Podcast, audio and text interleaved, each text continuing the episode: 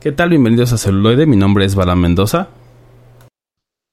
Yo soy Roberto Uribe. Y yo soy El Contre. Celuloide. La otra perspectiva. La otra perspectiva. Perspectiva. Celuloide. La otra perspectiva. Perspectiva. Perspectiva. Así es, ya estamos de vuelta aquí en Celuloide, la otra perspectiva. Su programa de cine favorito. Pero hoy no habrá tanto cine. Ajá. Hoy no habrá tanto cine, hoy habrá series como es el primero de, de- de cada mes. Tenemos a Tres muy buenas series de las cuales vamos a, a comentarle con la temática de de, pues, Halloween, monstruos, todas las cosas pavorosas que existen en este mes de octubre. en la oscuridad de la noche. Y, y vaya que es terrorífico Sí, sí, sí. en general. Sí, y ahora en el estudio todo es terrorífico, como pueden ustedes escuchar. Ay, Pues la- la- las mascotas se, se- se alteran un poco cuando es momento de grabar. O sea, todo el día están tranquilas, pero nada más escuchan celuloide de la otra perspectiva y se alteran. y se alteran. Si, si alguna vez tienen que hacer algo que requiera silencio, que requiera una concentración total, pidan por favor que en ese, en ese horario les llamen, así nadie les va a hablar. Exactamente. Porque si piden que no hablen en determinada hora, el teléfono empieza a sonar. Es correcto. Y este, pues bueno, empezamos con, con el chorizo. Chorizo. ¿No? Hay, hay, hay, hay, hay buen chorizo del mundo del cine y de la farándula y de las series. Y empezamos con la decepción. O la decepción. Pues resulta que el, en esta semana, justamente el día que se estrenó el primer capítulo de Sabrina, la bruja adolescente, salió la fake news, que nos enteramos hasta un día después, de que el reboot o la continuación de Melissa John Hart como Sabrina, la bruja adolescente, la bruja madre, que todos queríamos ver, Queríamos ver más ahora, ahora viéndola como madre de una bruja adolescente. Ya la propia Melissa John Hart dijo, chavos, tranquilícense que no es verdad. no es verdad. Yo soy cristiana y mis valores cristianos me prohíben y me impiden Hablar de brujería, hablar de artes oscuras. exactamente y acercarme al Señor Oscuro como la otra. Porque no, no, no se atreve a... No, no, yo ya no. Ya, no. Ya, ya, ya, ya no nombra. Ya, Ya no lo puede hacer, se lo prohíbe. Sí, sí, sí. Sí. Sí, sí, ya ves que el pasado es ese oscuro, ese oscuro pasado. De la- más o menos lo que van a vivir las chicas de en sus 50 cuando les digan, oye abuelita, ¿y tú tenías OnlyFans? No, no, no, ¿cómo crees? Ahorita Exactamente, ¿no? está viviendo eso. eso. no existió. Te- Ven a Melissa John ¿tú eres Sabrina? No, no, no, No, ese no, no. nombre ni. O sea, Clari-. Clarisa, Clarisa y te lo explicaba todo, sí, Ah, sí. pero después ya no. No, se tomó un. Así como que salía en. Salía con Britney Spears en videos musicales. Ajá, y- exactamente. y alguna, en algún talk show, pero no hizo nada más, no. Sí. Es del diablo eso. Exactamente. Yo pensé que de chorizo íbamos a hablar de Matando Cabos 2. No sé si ya la vieron, que salió. Ah, justamente, justamente la vimos no en la la, vi. mañana. No la Ay, quise ver. Dije, no sé, me gusta mucho la 1, no sé. ¿Cuál, Y, cuál es su eh, recomendación? eh, fíjate que se la pueden ahorrar. Digo, No, no, sí, véanla. No, la neta no. Sí, sí, sí. A ver, toma, Vamos a ver. ponerlo así, es como, es como el de eh, la parte 2 de em, ¿cómo se llama? Coming Back to America, la de Eddie Murphy. Ah, esa no Ah, la de ¿Qué eh, fue un príncipe. Un Ajá. Esa no la he visto, Ajá. no quiero verla. La No, no, no la veas. La no, no. es que exacto, así, así es así, Yo soy- yo entonces mejor fan. no. Fan, Sí. fan, fan de la primera. Es, es, es Yo también soy muy fan de la primera. Y sobre La todo la sin quedó mucho a deber, güey. Ciertos. Tiene ahí un- unos, unos desnudos medio explícitos, pero, pero es buenísima la primera y no, la segunda no, no, no, no, no tenía ganas. No, no, ni lo hagas. Pues mira, como tributo al cine de luchas, está bueno. Y ya. Pe- pero hasta ahí. O sea, si lo dejamos como un tributo al cine de, de luchas, que de hecho tenemos que hacer nuestro, Ah, nuestro episodio. En el Claro. tinto- en entero nuestro especial de cine de luchas, Sí. está bueno. Ya si la quieres ver como una continuación o como algo de, de matando cabos, no. Ya no. Ya no. Mira, mira, mira. Qué mal. En mi, eh, en mi opinión, eh, es una de esas secuelas que llega como 15 años tarde. Debieron, debió haber salido en su momento. Ahorita ya, ya definitivamente no. Y yo en lo personal sí creo que cumple al menos con darnos lo que, pues lo que debería prometer, ¿no? La historia del mascarita. Es, es como le decía yo a, a- al Bore, que es el personaje que se roba la película, la primera película. Y en esta ocasión, pues sí nos dan como que su historia de, ori- de origen, hay medio diluida. Sí, la trama la puedes acortar 10, 15 No, minutos. 20, o Sí, sea, toda, toda la A trama la mitad, secundaria. güey. Como mediometraje es bueno. Ajá. O sea, sí, sí, le quitas la, le quitas la, la trama secundaria de la máscara, del, máscara, y sí, o sea, no, no, no pasa nada. O sea, pudo haber quedado. con- Fíjate que si hubiera sido un mediometraje, o sea, que durara unos 90. 40 Ah. minutos, podría haber sido muy buena. Está interesante, ¿no? Porque al final es de repente querer meterlo en, en una peli y dices, pues a lo mejor no tienes el material, ¿no? A lo mejor eso no es suficiente para, para la historia, ¿no? No es tan fuerte. O los personajes no son tan fuertes, no sé. Eso, o, güey, o sea, métele a tu guion, o sea, que no te dé hueva hacer el guion, o sea, porque la neta es que el guion queda muy por arriba, de hecho, hasta hicimos apuestas mientras lo estábamos viendo ¿De ¿Qué pasaba? de qué pasaba, A ver y ya atinamos, ajá, Ajá. exactamente, y atinamos 3 de 4, No mames. sí, está cabrón. Sí, así O de- sea, es, es- es cine de len- bueno, no de len- medio Sí, lentines. sí es cine palentines. Este, pero que incluso, o sea, la ves y o sea, ya, te- ya sabes por dónde va, no hay ninguna sorpresa. El último chanfle que dieron al final, este, a mí me sacó una risa. Sí, a mí también me sacó una risa. Este, spoilers, que se, es que quédense hasta el final, este, Es, es un, es, es un buen giro al cliché. eso me quiero.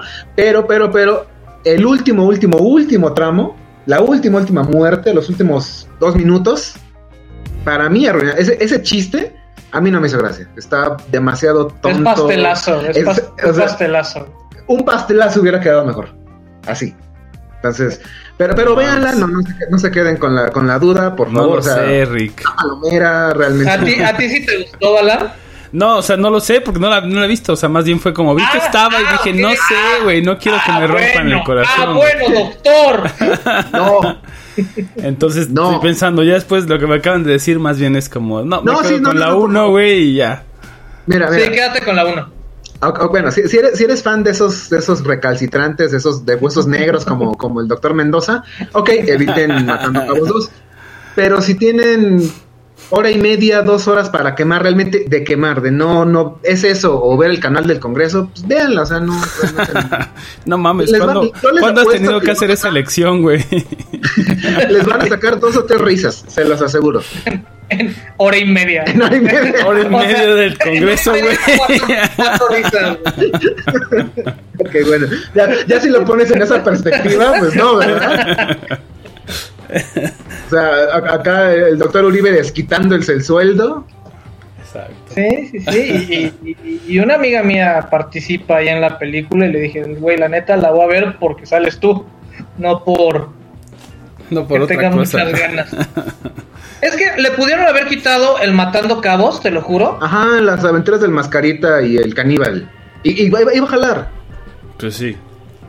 Pero También era un poco más honesto, ¿no? Realmente, o sea, se fueron a la... Es, es que eso mata también mucho la experiencia. O sea, te vas a la segura.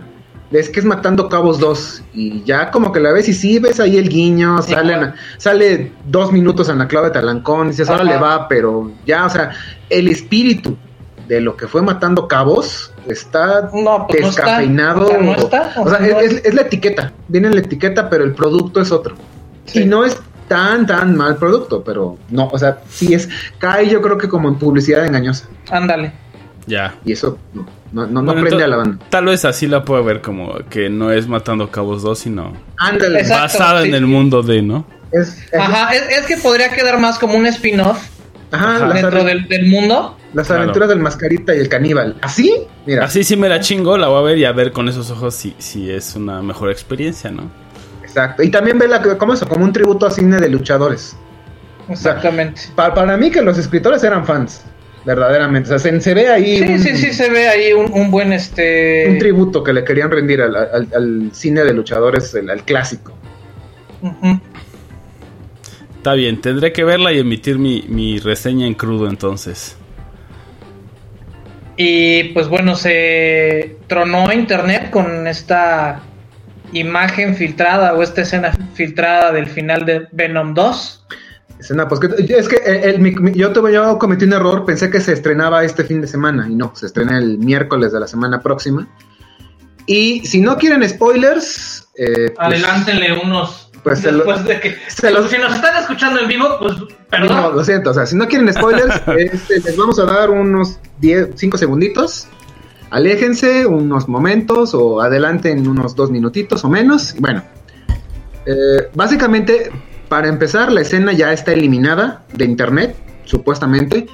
Eh, dicen que se escuchaba con un audio en ruso. Yo la escuché en inglés y me pareció, si es fake, muy bien hecha donde básicamente está Eddie Brock acostado en una cama de hotel platicando con el Venom, con el Venoso, y este le explica más o menos que los simbiontes vienen del espacio, que han recolectado mucha información a lo largo de la, de la vida, bla, bla, bla. Y cuando le dice, ¿quieres que te comparta tantita de esa info, paps? A ver, dale. Hay una sacudida en toda esta habitación, estaban viendo una como telenovela, un programa, y corte drástico a reporte del Daily Bugle con JJ Jameson hablando de la amenaza que es Spider-Man, hablando de que Peter Parker es Spider-Man, y ahí el Venom diciéndole, oye, este, Peter Parker es prioridad de, pues, ¿quién es Peter Parker? Close up a la tele y está Tom Holland, sin máscara. Entonces, esto habla ya de una inmersión así total de que en No Way Home sí va a aparecer este Tom Hardy como Venom, probablemente. Digo, aquí ya hay que esperar unos días. Pero así como el, el tráiler filtrado de, de- de No Way Home y como la demanda de Scarlett Johansson a Disney, ya está todo en, en el ruedo. Que también con Scarlett ya Sí, ya, Hubo- ya se arregló. hubo Ya reconciliación. se Dijeron, ya dinero, estuvo. Siempre es, siempre es mejor. Ya, estuvo y que todo el mundo está orgulloso del trabajo que hizo con todo el mundo. Hmm. Y, yo creo que le metieron un jalón de orejas al, al director de Marvel. Sí, o sea, o sea ¿qué, qué, tantas repercusiones tu- ten- tiene que haber tenido que ya ahorita están cancelados los eh, estrenos en simultáneo? De que se va a estrenar tanto en cine como en plataforma. No, no, no. Cine, ya total estamos medio inmunizados, o ya nos vale, o ya saben qué, salves el que pueda. Y a los dos meses, ¿no? No, Seis- 45 días, ya se 45 redujo a días. 45 días. y listo, ya la puedes ver en tu servicio de streaming favorito. Entonces, es, eh, justamente esto marcó un precedente. De, ¿sabes qué? Mira, por mucho que trabajemos bien, por mucho que nos llevemos bien, el día que aquí empiece a haber dinero, vamos a tratarnos serios. O sea, o sea cuando el doctor Mendoza comparta las cifras de, de- de todo lo que se está monetizando, ya aquí la cosa, aquí Sí, la sí, cosa sí. ya, va, ya no vamos a estar riendo, ya no va a haber chorizo, no, ya va a haber. Ya A ver, no va a dame haber tu chorizo. reseña, dame tu reseña, te la voy a leer, te voy a decir que está mal, la vas a tener que hacer otra vez, y yo te digo si entro o no. Ajá. como, como cualquier casa editorial. Exactamente. Oiga, doctor Mendoza, es que ya va a estrenarse la temporada de Otoño de Anime 2021. Mira, la, la editorial dice que no, entonces pues no puedes hablar, ni modo. Tienes contrato. Pero ya se está estrenando, entonces véanla. ya se está estrenando, entonces, pues sí, interesante ese caso. Y también lo que me quedé pensando es, de todas maneras van a, a tener primero, o sea, después de los 45 días en, en taquilla o en el cine, va a seguir estando como el Access, el Premium Access, me imagino, ¿no? En Disney, por ejemplo. No, ya se murió no? el premio. Night. Ok. De momento Qué está, bueno, está pausado. qué bueno. Está pausado y, y también ahora chamba para los abogados para redactar otras 20 cuartillas más para, ¿sabes qué? En una contingencia que se desate el virus X, ¿qué Ajá. hacemos con los estrenos? ¿Qué hacemos con los cines? Sí, exactamente, ya va a haber una, una cláusula extra. Extra, Letras chiquitas en las letras chiquitas. así como, como Balam con sus contratos, que, que ustedes no están para saberlo, nosotros para contarlo, pero hace algunos años cuando éramos entusiastas de la lucha libre, compramos un, un cinturón y nos lo repartíamos, pero acá el doctor Mendoza nos hizo un contrato para que no le pasara nada y le puso letras chiquitas. Ajá. A las letras chiquitas. a las letras chiquitas. Claro. Aquí ya, ya hay precedente. Como todo buen abogado, como todo buen hombre de negocios, debes saber de leyes. Bueno, lo peor es que, o sea, ni siquiera, nada más era mame de ver la lucha, no había apuesto, no había dinero, no había nada. nada más hacíamos nuestra quiniela de a ver quién Nuestra ganaba. quiniela de quién ganaba, con el cinturón- con el cinturón de plástico al mes y listo. Se sentía un mejor ganar, pero bueno, suficiente, Sí, bueno, bueno. suficiente chorizo. Ahora sí se nos pasó de, de chorizo. Ya, ya, ya. Ya. No, está, O- o está, cua- estuvo bueno el o- chorizo, ¿no? Ya. Está, está bueno. To- Todavía Este hay. es el chef, el chef principal. Sí, ¿no? Ya, yo, yo nada más iba a comentar que por lo visto Marvel está planeando este sacar a los X-Men. Todavía no se sabe muy bien si en serie. Lo, lo que sí está, eh, el rumor más fuerte es de Rogue. Este, porque estaban casteando a una ro- a- a las características de Rogue, pero en adolescente.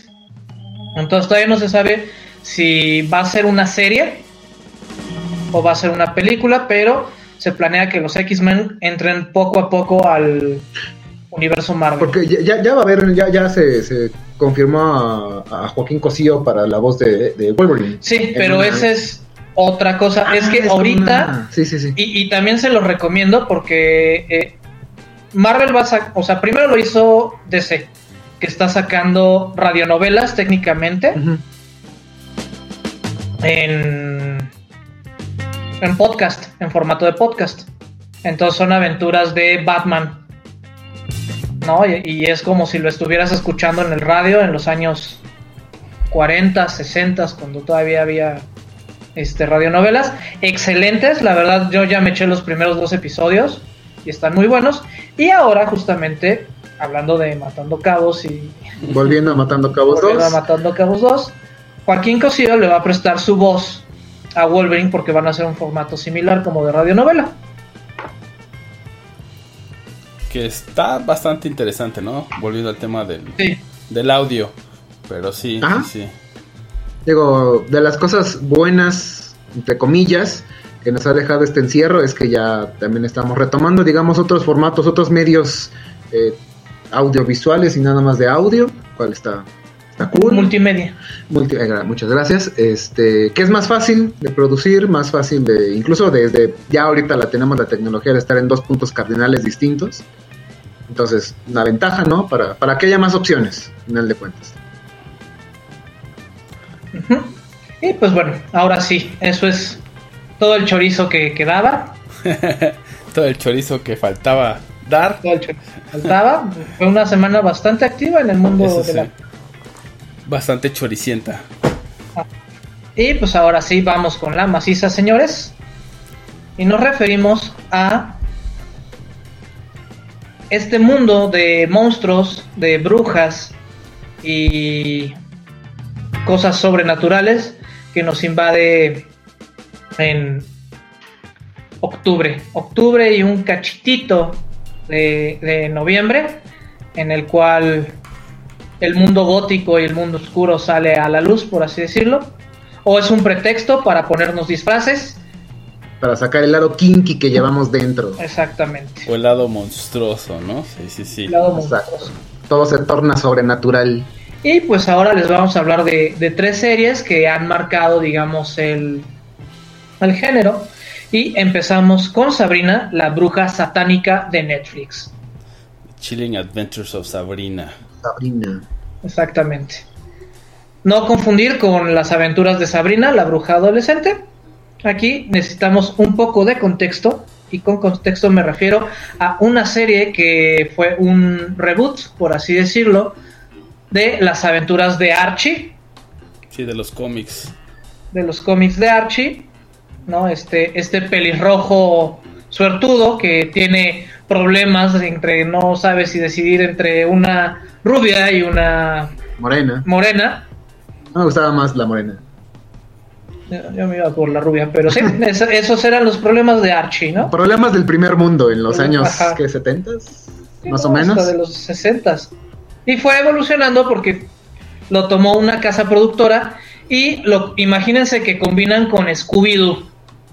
¿No? Combinan a Archie con Scooby-Doo y tenemos esta serie que la verdad a mí me gustó mucho, que se llama Riverdale. donde como otra serie de MTV que tuvo mucho éxito, más o menos en el mismo tono, que es la de Teen Wolf. Muy buena, que tiene ahí unas seis temporaditas. Nada más Este, y nada menos. Exactamente. Misterios adolescentes. Así es. Y pues esta serie tuvo tanto éxito que de, hecho ahí es la- de, de las veces y, y en el episodio y en Sabrina también tiene ahí ciertos este crossovers en la cual esta bruja que también es este de los personajes que de repente salía con Archie y después tuvo su propia serie de cómics y después alguien llegó y dijo oye esto tiene mucho potencial entonces vamos a hacer su cómic conservando ese estilo de dibujo tipo los años 50 pero la vamos a hacer más gore y más satánica Sí, exacto. En los cómics originales empezó como una antagonista. Sabrina era una bruja que hacía, que hacía bromas con sus tías. Este, vaya, o sea, estaba eh, básicamente siendo pues mala porque pues, no tenía como que otras. eh, era su naturaleza, pues. Luego, cuando el personaje cobró más notoriedad, también le dieron su propio cómic. Y aquí ya es más o menos como lo que empezamos a ver en lo que esta es la serie. Digamos, eh, hay tomando es que no se puede, yo siento que no se puede tanto hablar de, Chilling Adventures of Sabrina sin hablar tantito de Sabrina la bruja adolescente.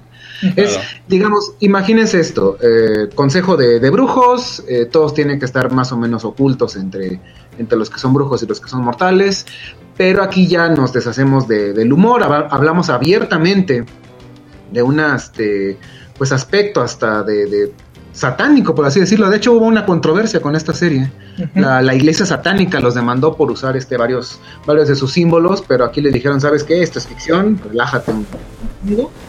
Aquí y, la es- escuela satánica dijo ok pues sí es ficción es ficción, no, no es como no es como la iglesia, la otra iglesia es como la otra Sí. casa productora. Aquí dijeron, ah, es ficción, no vas a lucrar, ah, o sea, no, no vas a lucrar con nuestro nombre, no, nada más son un par de imágenes. Ya, no hay tos.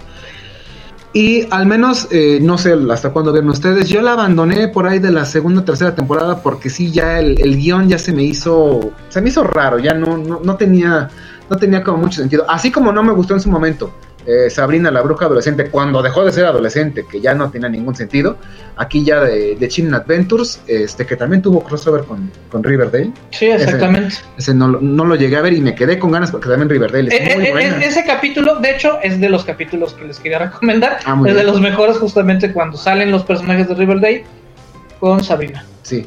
Y este, aquí, ah, de hecho, hubo, ¿qué, qué tanta repercusión tuvo que hasta también hay, se abre su propio multiverso en The Chilling Adventures y salen las actrices eh, de, la, de Sabrina la bruja adolescente como en un crossover ahí Ajá, también todo paralelo. extraño, pero aquí es como el reboot creo que de, de Hechizada.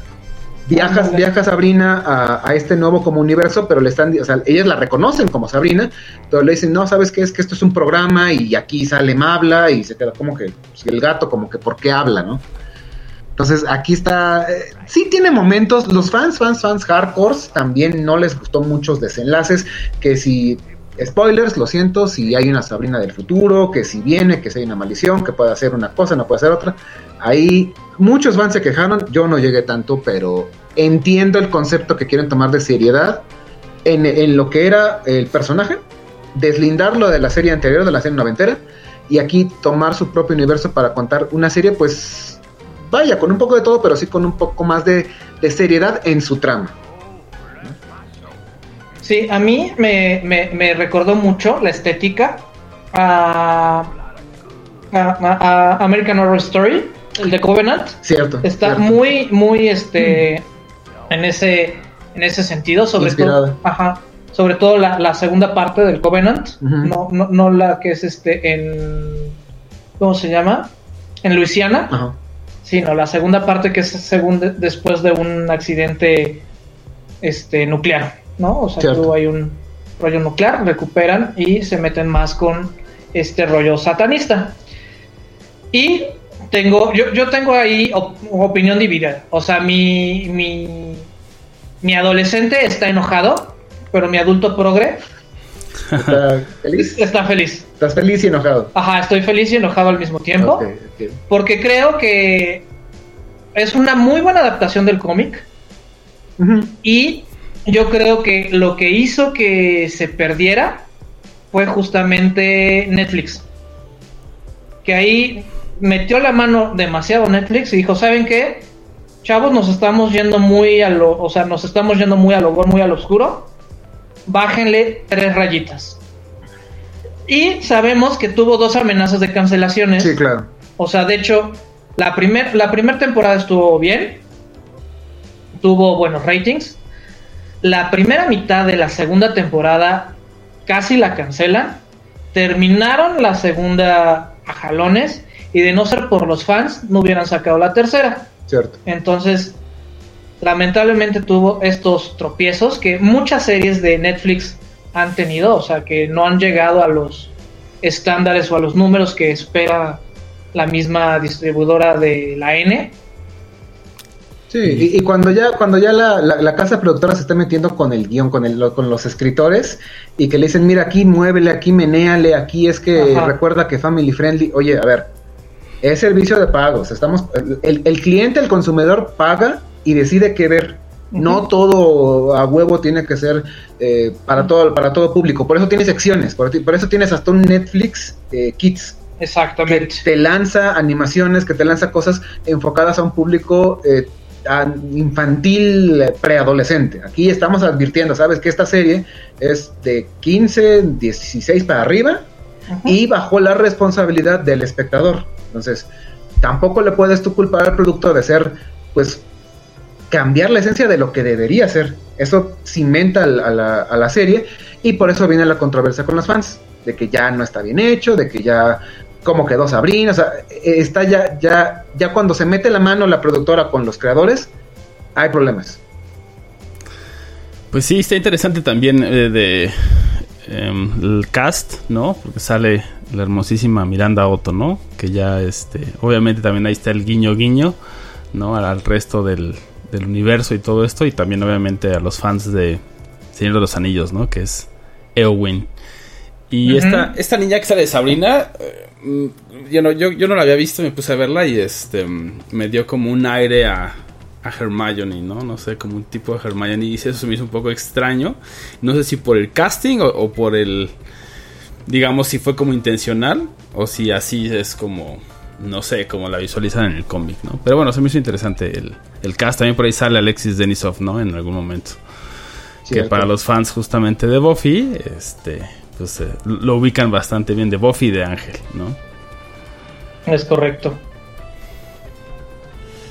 Y pues bueno, o sea, yo realmente les recomiendo que vean las primeras dos temporadas de esta, de esta serie, es lo que más vale la pena, porque después sí se ven que le metieron el freno, que tuvieron muchas discusiones.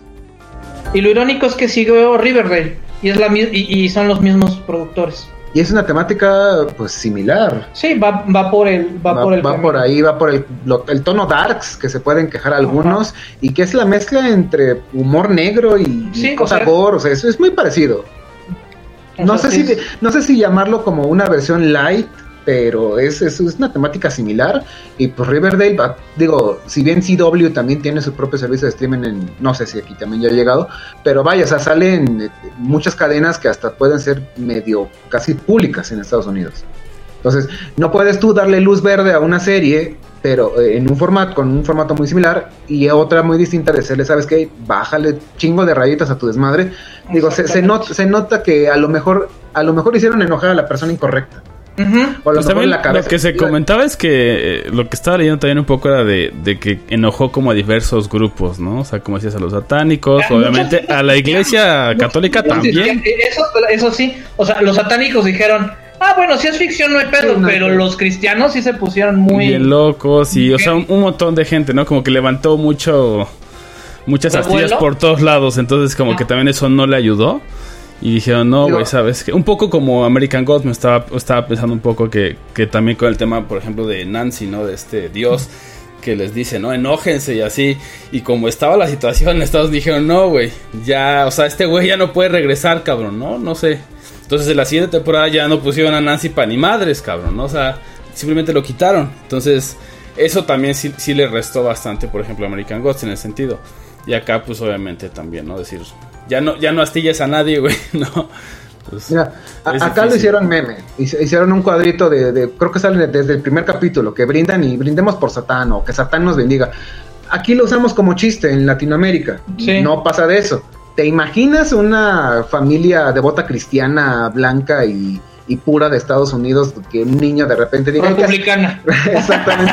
y, que y que Satán nos bendiga. O sea, todos lo van a, van a decir, a ver, ¿de dónde lo sacas? No, pues es que vi de Chilling Adventures of Sabrina. Listo. Cancelación total porque el niño se va a volver satánico o por... No sé. Bueno, si, si orina su, su camita y mata gatitos y después Sí. a Satán, Sí. obviamente. El problema es una serie de Netflix. Y, a- y a- y a eso, y a eso le sumas un golpe en la cabeza. Claro. Pero bueno, esperamos que ustedes no se astillen demasiado y los dejamos con algo del soundtrack de las aventuras de Sabrina, la bruja satánica.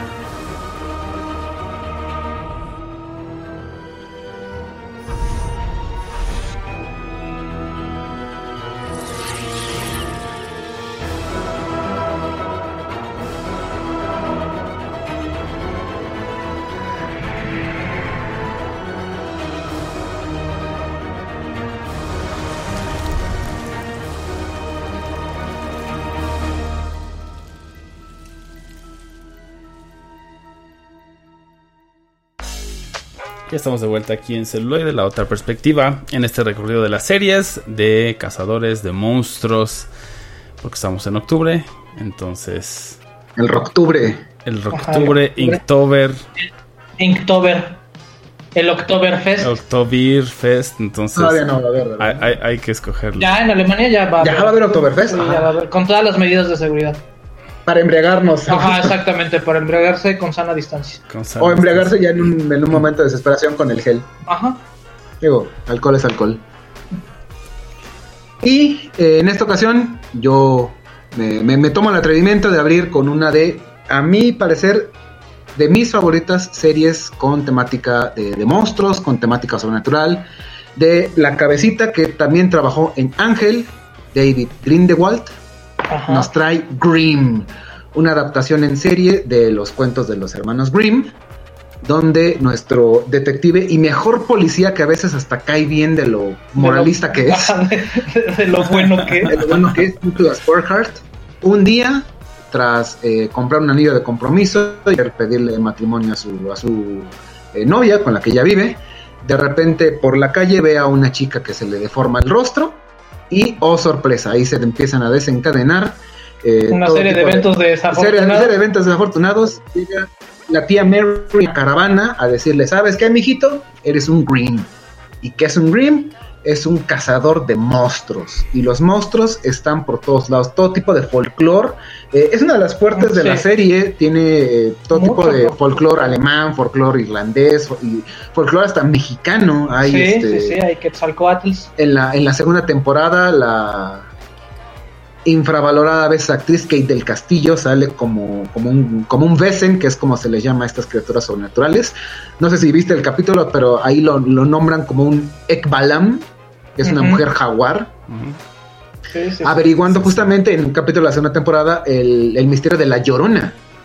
de cómo eh, rapta tres niños eh, cada cierto tiempo y los lleva a una intersección de un río, los ahoga porque pues ella perdió a sus hijitos. Exactamente. Y aquí pues nos vamos mostrando todo tipo de... Hay lo que en el argot se llama los güerealgo, las Ajá, personas los algo. cambiaformas. Exactamente, vienen los, los Blue Batten o Blue Bat, que son los hombres lobo, los Fuchsbau, que son los hombres zorro, y ahí te vas con todo tipo de criaturas, tanto naturales como, como digamos, animales normalitos. De... Y, y- y le da y, y le da gusto a todos, ¿no? O sea, le da gusto a los cazadores, le da gusto Sí, a los furros, le da gusto a...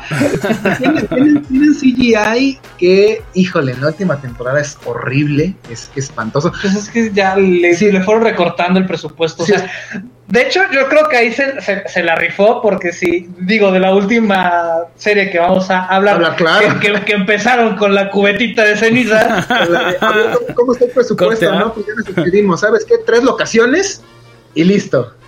Tres locaciones, un bote de cenizas y ya está. exactamente.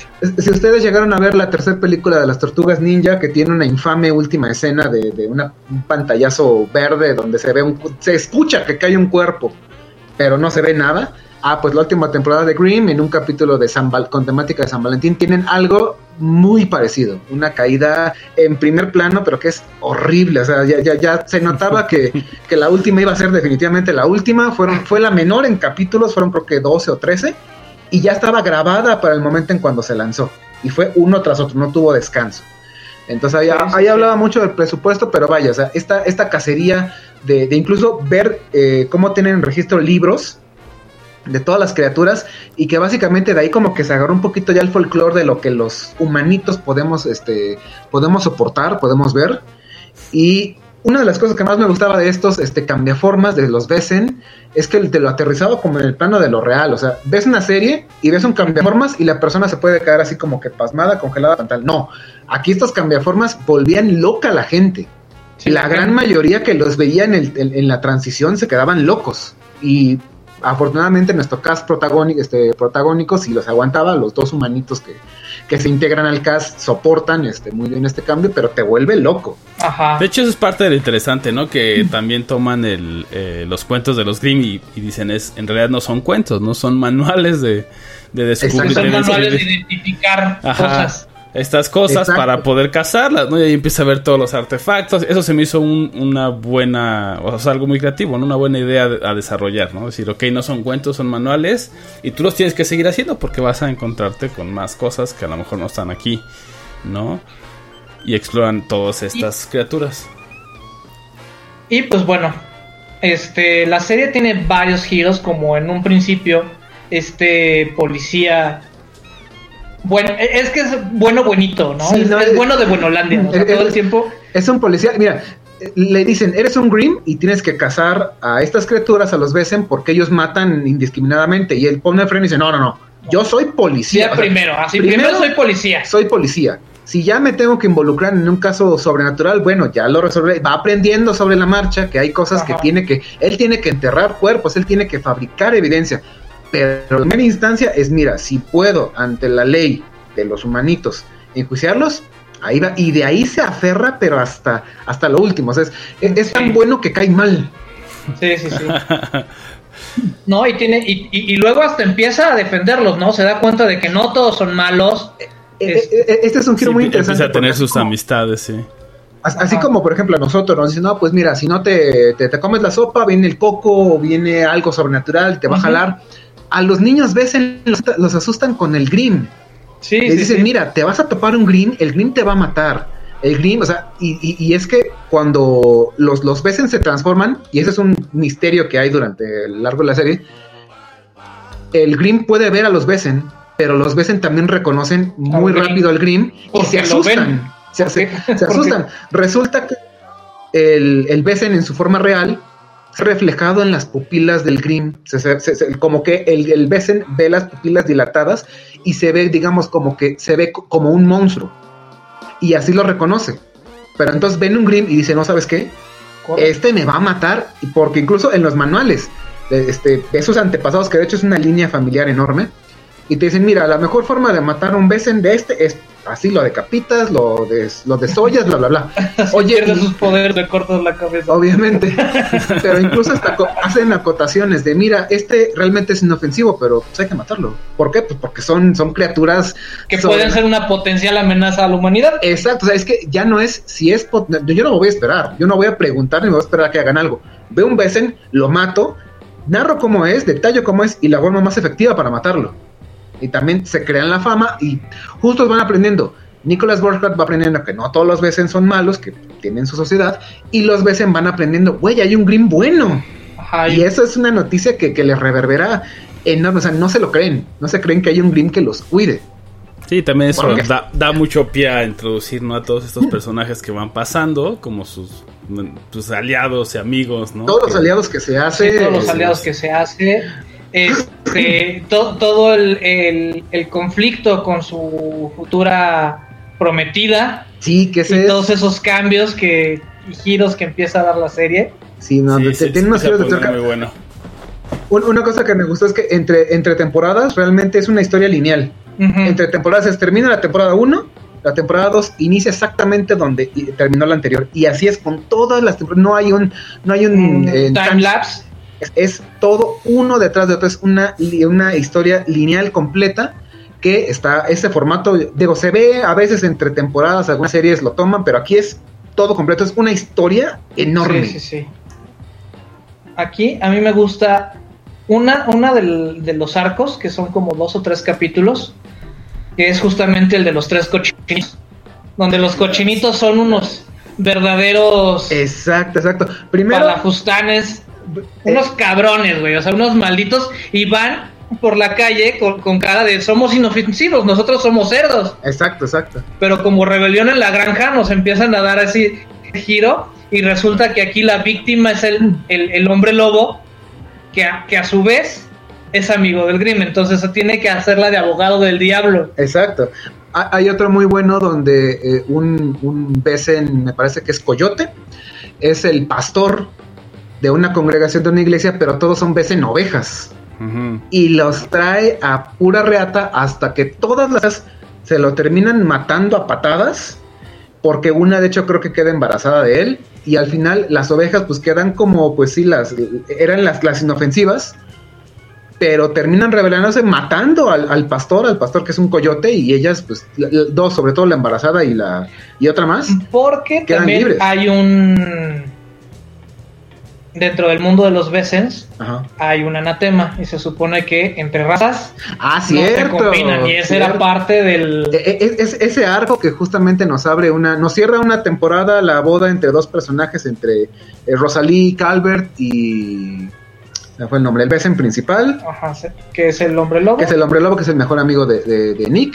Se casan y a pesar de que hay conflicto con las familias y le hacen una prueba de huéleme en mi forma, este, Ajá, Monroe forma. se llama el hombre lobo. Monroe, sí. Hue- Huéleme, huéleme en, mi lo- en mi forma original y vas a ver que no hay, no hay bronca. Se casan, pero resulta que hay una, eh, una congregación que dice, no, no, lobos con lobos, zorros con zorros, porque eso causa una, una, una aberración, o sea, tema racial a final de cuentas, o sea, Sí. demostrar de que, no, no, como que tú blanco te vas a casar con una asiática, o sea, eso es, eso es anti Está prohibido. Exactamente, y de hecho lo sacrifican, o sea, matan a varios, este, a varias personas, que, a varios hombres que se casaron con, eh, ahora sí que in- interespecies, y que los termina matando, y Nick llega a acabar con toda esta, con toda esta Familia, situación, ajá, con esto de- con También hay esta uno- orden, con esta Hay uno secreta. muy chistoso que es el de este, que es como un.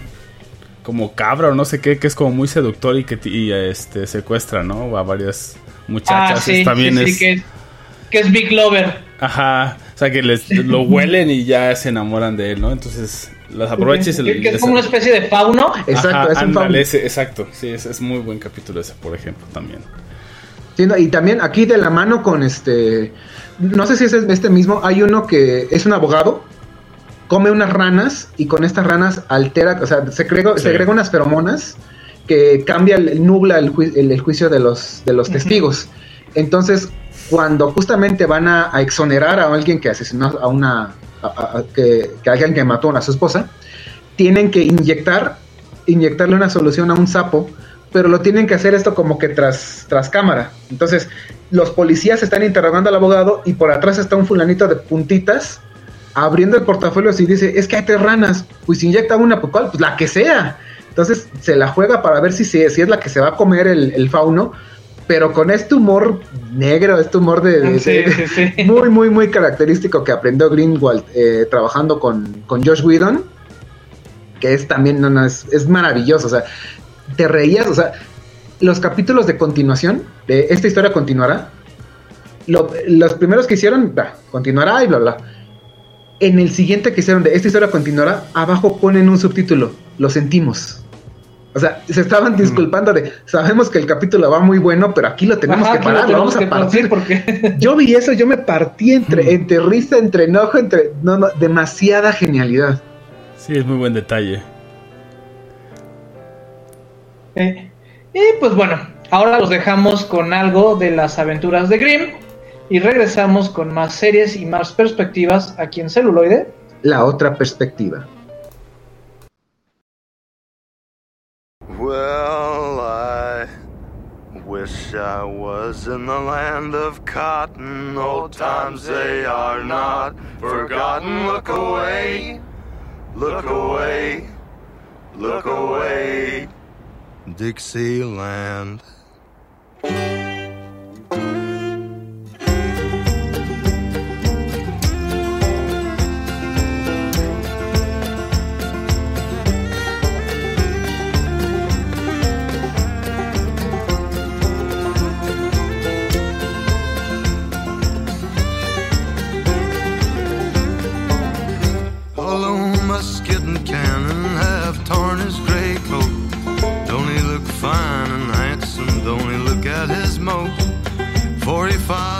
Foxholes, and of this I will boast.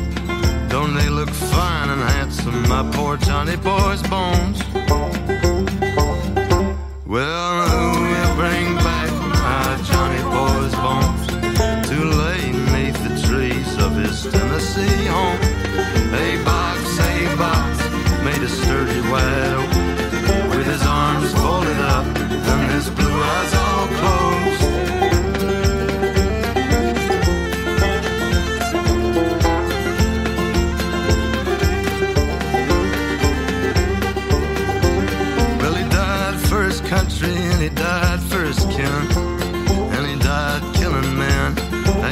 honorable sin.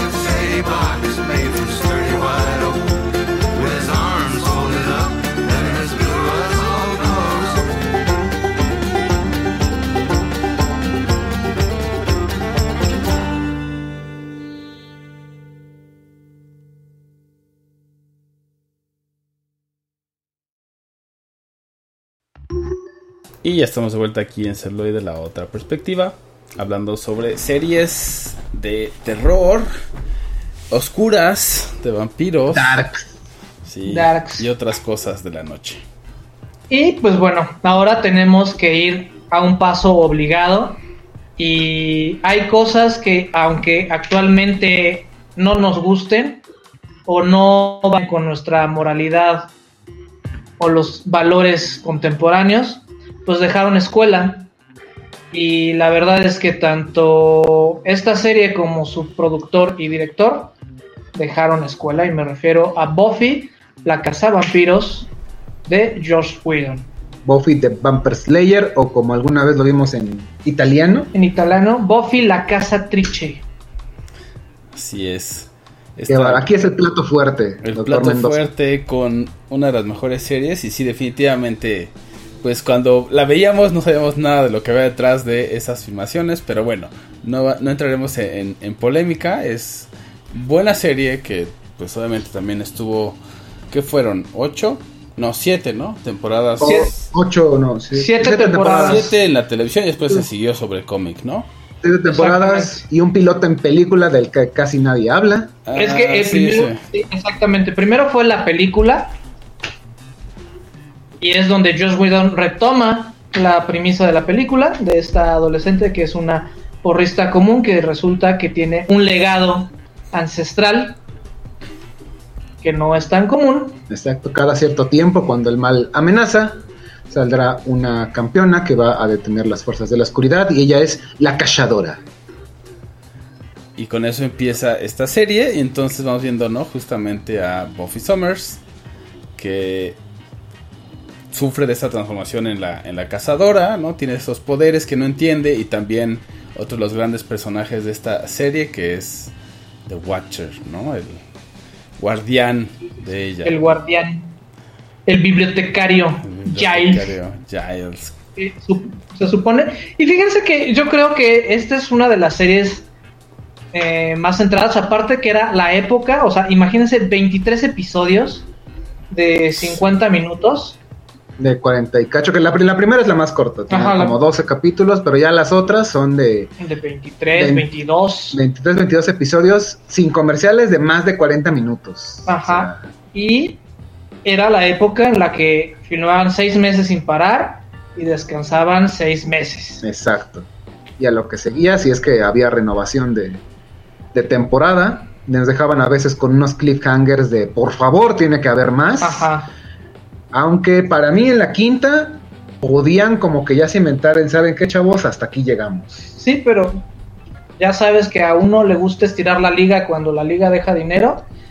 Y en general, la, a mí me gustan los cambios que tiene la historia porque las primeras tres temporadas es como de esta adolescente. Exacto, es la, es la Buffy de preparatoria adolescente que tiene doble vida, que de día tiene que lidiar con la escuela y de noche tiene que lidiar con todas las criaturas. sobrenaturales. Exactamente, que es la elegida, que es la que va a... Y que, y que sobre todo, un excelente ejemplo de, de- de heroína en- en un- en un- en una época donde plagaban más los, los héroes o los estereotipos masculinos. Aquí nos dan a una mujer verdaderamente fuerte Sí. que se antepone a, a la adversidad y que la cazadora tiene un legado trágico. La- muy pocas cazadoras en el, en el lore de la historia sobrepasan los 18 años. Todas se mueren, eh, tienen- despiertan sus poderes a los 15 o 16 y de milagro una que otra llega a los 18. Entonces tienen vidas verdaderamente trágicas, pero que Buffy con una mano en la cintura y con una estaca en la otra te dice, huevos, yo me voy a anteponer a todos los malos y a todos se los chinga. Al maestro. Al maestro, desde el primer final boss y bueno.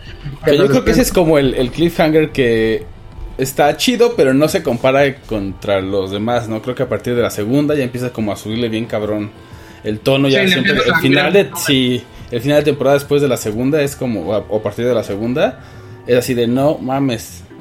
Falta un chingo para volverla a ver, ¿no? Y tenías que esperarte y decir, pues ni pedo. Pero decías, de güey, sí tengo que ver cuándo sale. En, en- en- aquí llegó, en, se veía en tele abierta y En por, el ahí- 4. por allá del año 1998-99 fue que aquí se, ve, se vio eh, la segunda temporada que hasta a mí, yo no la había visto, no le había prestado realmente mucha atención, pero nada más con ver el final de la segunda temporada dije, no, yo tengo que verla. Tengo que seguirla principio". viendo, sí, sí, sí. Afortunadamente la repitieron, la pude ver desde el principio y ya en simultáneo por allá del 2004 más o menos que le a Fox. par- pasar por Fox. Todos los, creo que eran martes o jueves, no Los recuerdo. jueves eran martes de Buffy y jueves de Ángel. De Ángel, efectivamente, era este, vaya, o sea, de 9 a 10, ¿sabes qué? La televisión es mía porque sale Buffy. Y es hora de pegarse durísimo. 24. una, una maratón interminable de 24. Y después otro capítulo de 24. Y entonces vemos cómo a partir de la tercera temporada nos dan este, este gran cambio y esta evolución a todos los personajes, porque oye, ya, ya no somos prepos, ¿no? Ahora estamos en universidad y aparte, ¿qué crees? Tu hermana. Así hay, hay, hay un glitch, hay un glitch en la realidad que se Exacto. altera y entonces la esencia pura de las cazadoras o algo así, no recuerdo. Es- o- es- o- es, es- que era la llave, o sea, Don. Eh, aquí, aquí, bueno, eh, después de la, de la tercera temporada terminamos la preparatoria. La cuarta es muy buena, muy buena temporada. Ya una Buffy universitaria que se tiene que enfrentar, digamos, aquí ya ampliamos el, univer- el universo que tiene Buffy, aquí ya los humanitos, o más bien el ejército, una división del ejército norteamericano toma cartas en el asunto. Y nos entrega, eh, al menos, no sé si recuerden, el último capítulo de la cuarta temporada es para mí el que da más preguntas que respuestas. ¿Cuál, el de Adam? Mm, por- eh, porque eh, vencen al final boss de la cuarta temporada en el penúltimo capítulo. Y el último es de, ¿sabes qué? Vamos a, como hicimos un hechizo muy extraño para que a, a Buffy darle un boost de la primer cazadora, todos quedamos agotados, todos tenemos un viaje, un mambo místico. Ah, que- sí, es cierto, todo el mundo le entra a los, al peyotazo. o sea, Josh Whedon, por favor, yo sé que estás escuchando esto, yo sé que alguien de tu equipo te va, eh, te va a hacer llegar a este podcast. ¿Qué pedo con el queso amarillo? Ah, y- Necesitamos sí, una respuesta exactamente. Porque el queso amarillo es tu amigo, porque el queso no te va a hacer daño, porque el, uno controla el queso, el queso no me controla a mí, pero ¿qué significa eso? Ese capítulo del final de la cuarta temporada es oro puro de caos, de entropía, de, de me entregaste una batalla final ahora y ahora me entregas algo de ¿qué, qué pedo? ¿Qué es esto? Che viajezote místico, güey. un viaje tienes místico, o sea, sacado de película de The Doors. Exactamente, o sea, ¿qué se, qué se fumaron los escritores y qué obligaron a fumar al cast para aceptar ese pedo? Y en la quinta guion, abrimos, en la quinta abrimos con la batalla contra Drácula y al final el capítulo nos da el cliffhanger de toda la temporada de que sabes qué Buffy tiene un hermano, Sí. que es Don, que es Michelle Trachtenberg, por Dios, qué preciosa estás. Estaba. Está, está. No, la verdad es que las drogas y los años no acarician. Bueno, bueno, ese será tema para, para, para, Para otra, otra, para pa- para otra sesión de chorizo, de, de- de nuestras actrices que nos gustaron a lo de la adolescencia y que ahora decimos, ay, no, o no, o sí. Sí, exactamente. Ahí, la línea editorial, si me lo puede dejar en el tintero, por favor. Sí, claro, claro. Y entonces, porque también muere la mamá de Buffy. entonces Muere durante ella la quinta, aquí es... es- Se tiene que volver, este, mamá soltera, se tiene que volver luchona antes de las luchonas. exacto, eh, es precursora en muchos aspectos, Buffy, Ajá. de, de- de cómo, se, cómo se tenía que ir, a- ir ante la adversidad todas las, las jóvenes veinteañeras. Y luego esta, esta separación que tiene que haber con el personaje de Ángel, que muy, muy buena desde la tercera temporada que hacemos una Y y que paralelamente tenemos Buffy por un lado y Ángel por otra, con dos series del mismo universo, pero con temáticas tan sí, opuestas. muy diferentes. Muy, muy, muy. Y que conviven, convergen eh, durante las. Donde la primera temporada de Ángel, respectivamente, y la cuarta de Buffy, todavía hay un, un como clic de, ¿sabes qué? Ve un capítulo de Buffy primero y luego vete el de. Ángel, porque ahí hay, hay Ajá, hay repercusiones. muchas repercusiones. Pero después ya. Y luego varios capítulos, o bueno, varios personajes brincan. Exactamente. De Tienen un, un segundo otra. aire de, Buffy para, para Ángel, eh, el personaje de, de Wesley. Justamente Wesley- Wesley-. Tiene una relevancia enorme en Ajá. Ángel. Cordelia, que era el personaje así como de, pues ya no estamos en la prepa, ya no te necesitamos. Entonces, Ajá. mira, y, y muy buen paso, o sea, porque ¿cuántas chicas no se graduaron de bachillerato y dicen, güey, o sea, estoy cerca de Los Ángeles, pues a ser estrella? Ajá. con el bachillerato y a tocar puertas y a ganarme una gente porque el cielo es el límite. Y muchos hicieron esa migración. Ángel tuvo sus propios personajes este, propios. Y en mi personal eh, punto de vista, el personaje que se roba ambas series, que no es mi vampiro favorito, pero Spike.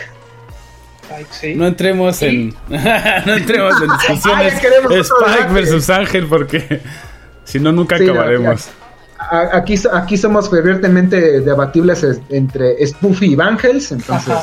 No, y en, en, en mi caso, yo creo que la, la, la cazadora que se debió haber llevado todos los premios, Fe. Fe, ese es también Esa otro. historia de redención, o sea, porque también, aunque no fue, fue una un personaje recurrente, Sí. que también terminó en Ángel y termina su redención en Ángel. Exacto, en Buffy es, es, es un caos. Ajá. Y, y que aquí ya digo, ya, ya eh, estirando un poquito la liga, hay, hay una controversia que también hay en nuestro círculo cercano y, y- y no es cercano de amistades. Eh, en juegos de rol, ¿qué pasa si a un vampiro lo estacas? Pues se hace cenizas. O, eh, bueno, queda en un estado de letargo, Ajá, depende del juego de sí. rol. En Buffy, hasta un lápiz de madera puede acabar con la vida de, de un vampiro, de los vampiros de Buffy. Pero, ¿qué pasa si estacas a un humano? Pues. Pues, pues Fe nos da la respuesta. Exactamente, pero sacando un humano un se humano muere, güey. Y matándolo. Se muere un humano. Y entrando en un shock de, ok, o sea, yo mato criaturas sobrenaturales, seres que, que no tienen alma, que no, no, no tienen ningún tipo de humanidad y se hacen cenicitas, se hacen cubetadas de, de, de CGI. Pero pues vaya, es su, tra- es su chamba. Pero matar a un, a un humano, a, a alguien de tu propia especie, sí te causa ya un declive en la personalidad de fe, que ya la, defila, la empieza a, a terminar de definir como antagonista de la tercera temporada, pero que, órale, te, te- te derroto, pero ya empieza tu lento y arduo camino de redención que termina en Ángel. Sí, exactamente. Sí, definitivamente todos estos guiños son bien interesantes, ¿no? Entre las dos series. Entre las dos entonces- Y, y ya en una cuestión de producción, justamente entramos desde que no tenían nada de presupuesto. O sea que prácticamente todo se resolvía en dos locaciones y una cubeta Y una cubetada de ceniza y una cubetada de ceniza o de tierra, porque la ceniza salía cara. salía más barato la Ajá, tierra. Y, y creo, ah, también cu- cuando, o sea, los primeros trucos, así, cuando no tenían CGI, que era giro de, o sea, estoy humanito, giro la cámara, vuelvo a entrar, vuelvo a entrar, y, Y ya, ya. tengo la, la, la cara de vampiro, ¿no? Exactamente. Que, que ese, ese- maquillaje de vampiro, este, bastante bueno, bueno, marcó una a, a una generación. A mí me tocó llegar a ver en varias convenciones aquí en México ese como, bueno, no sé si cosplay, pero ese maquillaje Sí, fue, sí, eh, sí. fue muy representativo de, mira, este es el rostro de un vampiro. Era muy, para mí de ahí nació esa inspiración de los monstruos, los ves en Grimm como, como manitos, pero su verdadero Pero yo claro. sale cuando las emociones este, las, las Ajá. necesitas, cuando necesitas ese boost de demostrarte quién soy, te cambia el rostro. eh, eh, y aparte, esa transformación de vampiro a mí me encantaba, me, me fascinaba Sí. este, cuando, cuando se ve y conforme fue mejorando con, con las series, fue mejorando el presupuesto, fue cada vez mejor.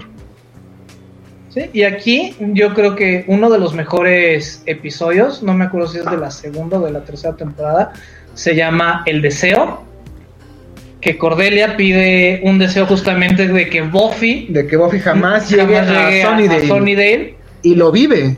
Ajá. y resulta que los que eran muchos que eran buenos eh, terminan siendo malos, terminan siendo vampiros, eh, está básicamente se destapa como este como este secreto, pero sabe de, de esta secrecía de, de, de criaturas sobrenaturales, pero saben qué, mejor vamos a guardarnos, vamos a vivir a la luz del día y vamos a intentar de, sobrellevar esta esta esta cacería de estos monstruos porque pues no no no no podemos matarlos, entonces tenemos que cuidarnos de ellos. Ujú. E- ese por un lado. Y por otro, hay uno en la quinta, no, sexta temporada, perdón. Es para mí el mejor capítulo de la serie, para mí, El musical. cuando un eh, demonio le, le inyecta como un veneno a Buffy. Resulta que durante la final de la quinta, Buffy muere. Spoiler, por si no lo han visto. Y eh, durante la sexta revive. Entonces, en, en este capítulo te marcan que hay como dos, un- dos realidades. En Ay, una, sí, es Buffy está en un bueno. psiquiátrico viviendo toda esta, toda esta fantasía. Y te dejan la duda, güey. Te dejan... Nada más, nada más porque no se ve claramente como, como uno de estos, de los nerds, los, los bosses de esta, de esta temporada. Se ve como invoca al demonio y el demonio la, la ensarta con un aguijón. Solo por eso, si eso lo hubieran omitido, si hubieran sido más sutiles con eso, el espectador se queda con la duda, ¿qué es lo real? ¿La Buffy que vemos matando monstruos o la Buffy que está en, En un psiquiátrico, psiquiátrico, sí, con sus sí, papás casados pero preocupados por ella de, oiga, ¿qué pasó? Es que ella está, ella finge que sueña que mata monstruos, sueña que tiene una hermanita. Resulta que manejan la muerte de Buffy como una mejoría, pero resulta que tiene una recaída porque siente que necesita proteger a esta hermana y al final en la realidad donde está en el psiquiátrico muere para quedarse de lleno en la, en la realidad donde es Buffy Buffy, la, la cazavampiros. Entonces, por ese, ese pequeño detalle de que yo, bueno, yo veo que el, que el demonio le clava un, un aguijón, un aguijón con esta, que- con esta sustancia que le hace dar ese viaje, si eso lo omiten, el espectador se queda con la duda de, oye, ¿qué es real?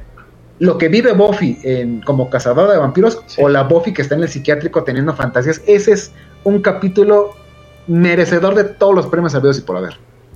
Es un, final también- tipo Nolan, ¿no? Como el de Inception. Exacto. Ajá, Exactamente. exactamente. Nolan antes que Nolan. O sea, Exacto. de ahí- Nolan hizo escuelita ahí. si no hubiera sido por ese capítulo, no tendríamos a Christopher Nolan hoy, Exacto. tal vez. tal vez. ¿Quién lo dirigió? Y ahorita entramos. Entramos. Dirigido por- no, Christopher Nolan, ¡ah! No me sorprendería, eh, no, no, no, no. No te la te compro la idea. Es más, ni lo voy a buscar. Pero te la compro. En mi mente pasó. En tu mente pasó eso. Exactamente. Tam- también para mí, uno de los mejores episodios es el de los caballeros, que es cuando unos monstruos les roban las voces a todos y solamente el canto de la princesa, o sea, la leyenda. Sí, claro, claro. Entonces es un capítulo que está enteramente En silencio. en silencio y en señas. Entonces nos pone un montón de momentos incómodos. Incómodos. Y muy cagados. Si, si no lo han visto en contexto, incluso lo pueden hasta googlear nada más aparte de que Buffy preguntando, oigan, ¿y cómo lo matamos? Porque ella se, se supone que a- ca- cada criatura tiene como su, su, Su only, manera de- su only kill Ajá. específica para matarlo. Entonces ella, pues como mata a todos con vampiros, ahí se lo pueden imaginar, agarra una estaca, la Bueno, menea, hace la, ha- hace la mímica. hace, la, hace la mímica de la mano eh, man- de manera vertical, de abajo hacia arriba, pero muy fálica. Entonces todos se le quedan viendo y Buffy, ¡ah! Abre la mochila, Mochila y saca, saca la estaca, estaca. y todos, ¡ah! y le aclaran, no, no, con estacas no los matamos, no sabemos Sí, cómo, sí, pero sí, con eso no. Esa es, es, es oro puro de, de. O sea, una serie eh, teen, una serie de drama, una serie de un poquito de, de- de suspenso, de terror, pero que te meten esa comedia, ese es, yo lo, yo lo, yo lo, lo describía como un momento guidoniano, un momento Sí. de- de humor bien manejado, muy, muy, muy eh, extravagante, pero que vaya, o sea, no te, no te podías no reír con eso. Y luego también tenemos personajes como Willow, que fue revolucionaria, güey, porque este, la, la, la temática gay Exacto. no, no estaba bien marcada. No, y, no se- y, no se- y gays en los noventas, en principios de los do- 2000 no había series que marcaran. Se, ma- se marcaba muy sutilmente y aquí Willow con Tara eran una pareja Vaya, no morbo, es que es que es que no era morbo, era, era realmente una relación romántica entre ellas dos y se veía besos, se veía que, que tenían una relación porque así es una relación, no importa si es hetero o homo, no importa, entre hombres y mujeres, así es. Se abrazan, se ayudan, están enamorados, unas- se preocupan unas por la- unas por otras. y hay pedos también. y como, y como en toda relación, Mágicos pedos. por el mundo, pero Exacto, pero a- así es, o sea, por si no les, les tenían alguna duda, las relaciones hetero y las relaciones homo, así son. De comprensión, de pedos, de cariño y de estar, preocuparte el uno por el otro, ¿no? Y vaya, o sea, también no, no, no fueron, no, yo siento que no se tomaron sutilezas ahí, era, ellas dos tienen una relación y así la viven, punto. Sí, sí, sí. Y, y- y vemos la evolución, porque en un principio, pues está Willow, pues sí, este. Sí, enamorarse, salir del closet, Ajá, aceptar... ace- aceptarse como es. Y, y- y todo con esta parte mágica, ¿no? O sea, También. también. O sea, va relacionado el, el aceptarse el tal como uno es, como el aceptar su magia interna. O sea, hay muchas lecturas, ¿no? Hay muchas lecturas que se pueden hacer sobre la misma serie. Cada personaje es, es un pequeño, una pequeña perspectiva. Dentro de todo este mundo está la heroína, está la que aprende magia, está el que aprende Sander. Sí, Ese- es, es- es el Sander, Sander es el humanito que que a se- partir de sus fracasos empieza Exacto. a ser mejor. que va aprendiendo a cómo moverse en este mundo, a cómo hacerse, vaya, nunca va a ser un héroe, pero sabe cómo defender, sabe cómo lidiar con estas, con estas circunstancias donde vive, pero son, son enfoques distintos. La heroína, la maga, el humanito que aprende, eh, vaya, el- el mentor, Sí. Entonces, eh, eh, es, es casi, casi para dar un- una mini reseña de cada personaje o de cada temporada. De, y, y, eh, es una cosa que caracterizó Buffy. Cada temporada es una historia que se cuenta de principio a fin. Ter- prácticamente termina la temporada. No vamos a, vamos a retomar un par de detalles del anterior, pero no. El final boss que, que aparece a mid, a mid-season, en la final la matamos. Pasamos de temporada y otra temática ajá. distinta a crecer, a sacar más cosas, a expandir todavía más el mundo, que no nada más son vampiros. Y no nada más son cazadoras, porque resulta que hay, estos se expanden ángel, hay campeones. Sí, a personas largo. destinadas a dar como un equilibrio entre luz y oscuridad y que son elegidos por un poder superior, que para mí la cazadora es una, es una campeona. Sí, sí, Como, sí, como legal. Ángel en su serie lo es elegido por las fuerzas superiores, sabes que tú te vas a dedicar a traer equilibrio entre todas estas cuestiones sobrenaturales. Es correcto. Y pues bueno, ahora los dejamos con algo de Buffy la Cazavampiros y regresamos con las recomendaciones.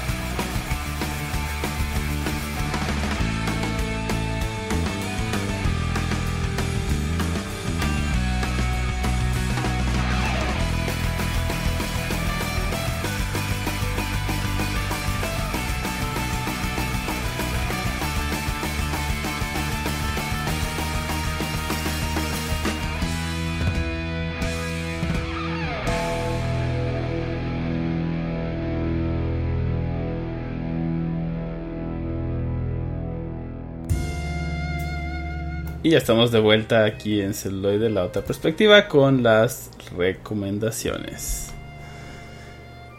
Yo, hablando Bueno. de cosas oscuras y de terror, eh, tengo una que se llama Alice in Borderland, que está bastante buena, serie japonesa que encuentran en Netflix, con una temática ya. ahí medio em, de misterio, pero también tocan mucho con el terror, está bastante, bastante buena, tiene una, una temporada nada más, ya según yo renovaron para segunda, entonces Alice in Borderland.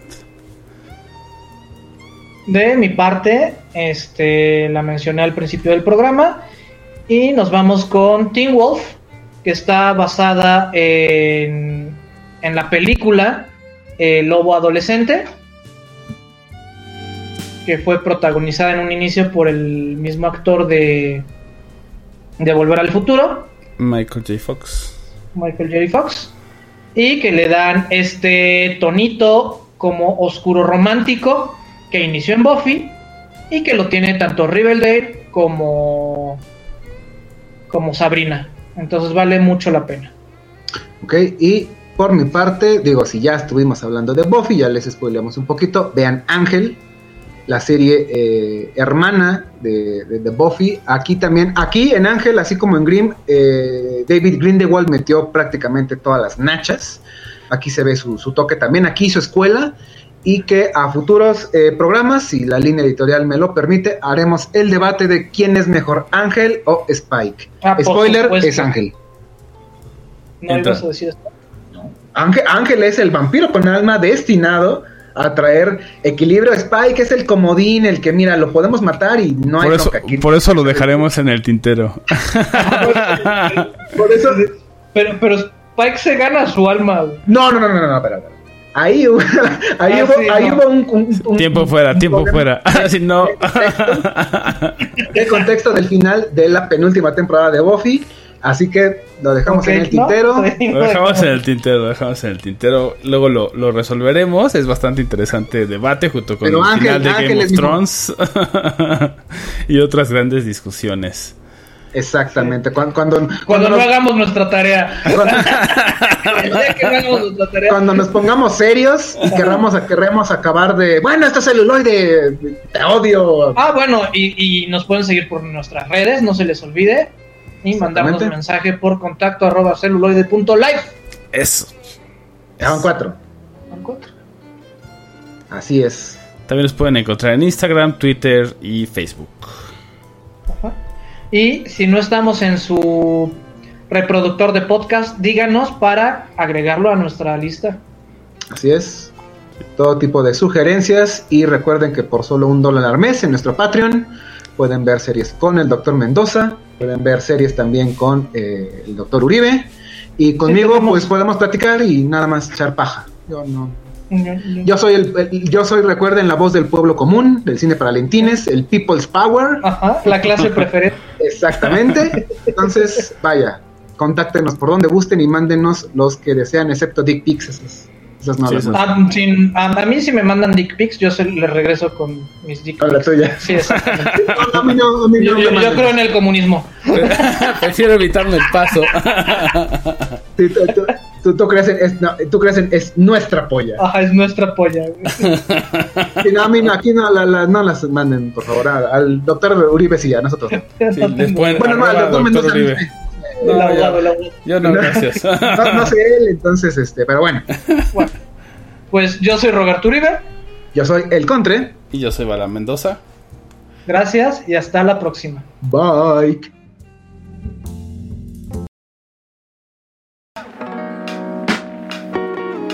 Celuloide. Celuloide. La, La otra. otra perspe- perspectiva. Say hello Pasta de chorizo. to my little friend. Never give up. Never surrender. La otra perspectiva. Perspectiva. La perspectiva.